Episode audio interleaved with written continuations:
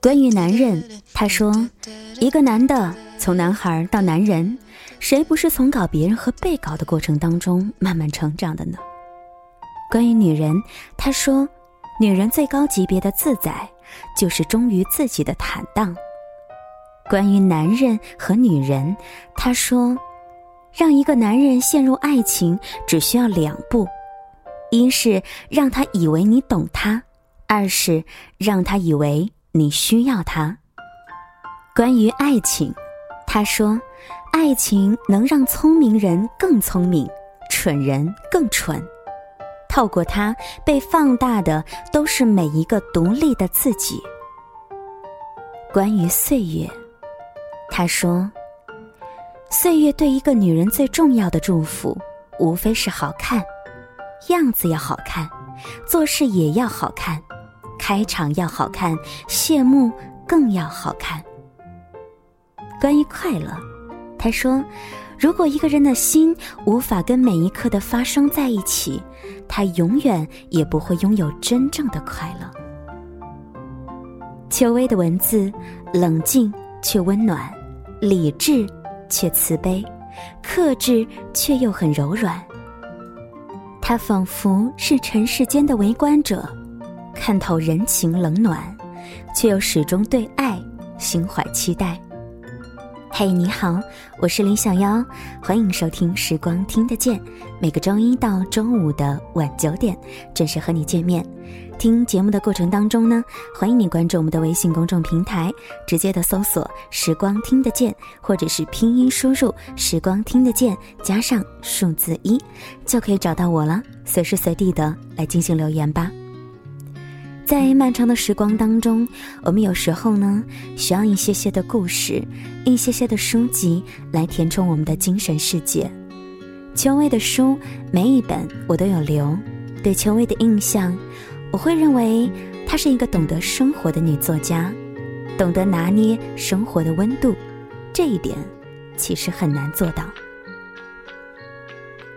著名的主持人戴军说：“她是一个生活在二十一世纪张爱玲式的女子。”最近，邱薇的新书要和大家见面了，名字叫做《男人相对论》。邱薇从三个不同的视角展示了三种截然不同的人生，三对个性鲜明的十色男女，探讨了不同年龄阶段的男人对于爱情的不同态度。张爱玲曾经写道：“他不过是自私的男人，而她不过是自私的女人。”在《男人相对论》里也是一样，在这里没有圣母，没有超人，有的。只是普普通通的食色男女。在第一种人生里，风情女人朱莉说：“男人是否擅长接吻，是一个民族文明程度的表现。”在第二种人生里，我想，恨是唯一能让一个人立刻变丑的因素。我们都没有资历允许自己再丑哪怕一点点了。在最后一种人生里，三十七岁的宋志友身边有一个做爱不出声、睡觉打呼噜的妻子姚丽丽，有过一个自视过高的情人。他认为，拿下一个男人只需要两步：一步是让他认为你懂他，第二步是让他认为你需要他。然而，懂得和需要最终也没能够取代打呼噜。在这本《男人相对论》里，有真实的血肉，有虚幻的故事。邱薇希望写出男人迷恋时的单纯，也希望描绘出女人爱上时无师自通的柔软。人类的爱诞生于荷尔蒙的疯狂分泌，爱给人带来人世间最美妙的体验，但是爱也容易化身利器，把脆弱的躯体穿透。留下了难以忍受的伤痛，大城市小人物，伤痕累累的他和他，都在努力的让自己真实的活在这个残酷的城市。他说：“我很庆幸，我不太需要，按照别人的标准来生活。国内知名的男演员黄磊评论邱薇说：“我专业为邱薇写序以及推荐十三年，这些年他一直都在写，我不时的在推。他写的细腻安静，我推的理直气壮。准确的说，比起电视节目当中的他，我更觉得他是一个作家。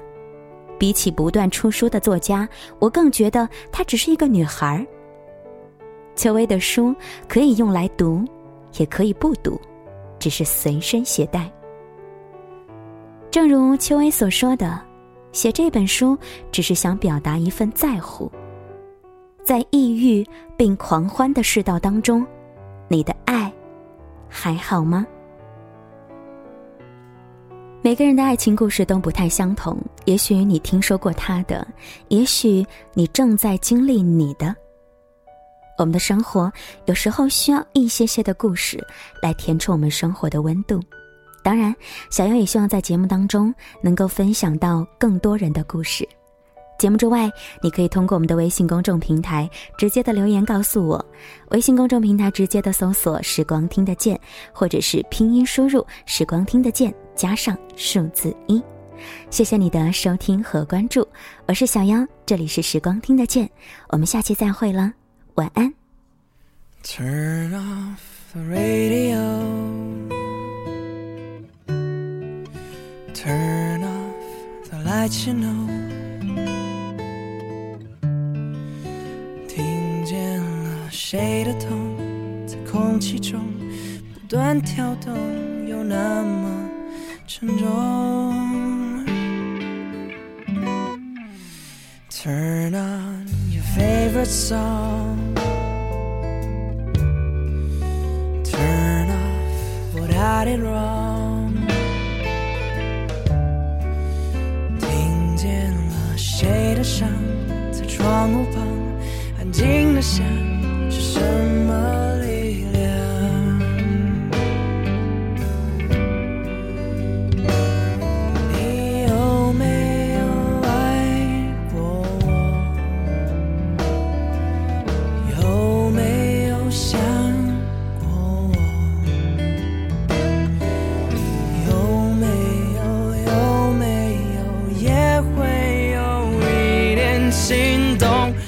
的时候，但是说不出口。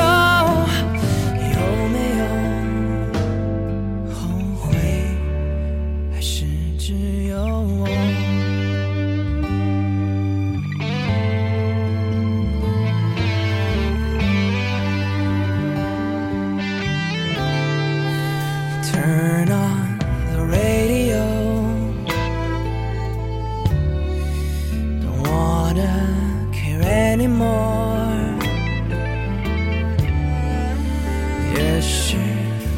承诺比较轻松，也不会有沉重的枷锁。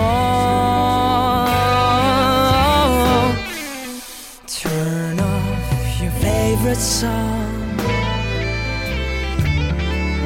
just like there's nothing wrong.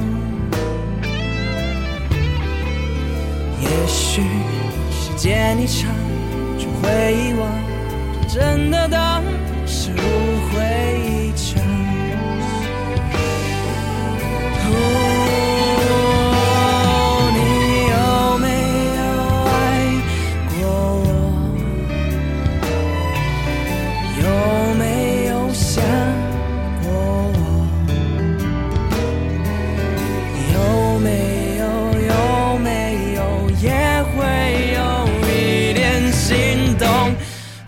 时候，但是说不出口。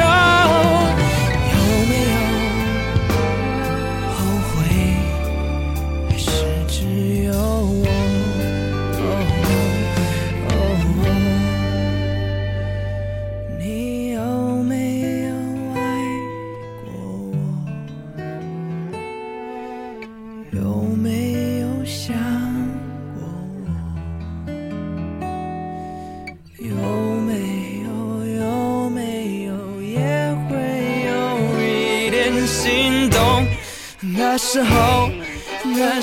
说不出口。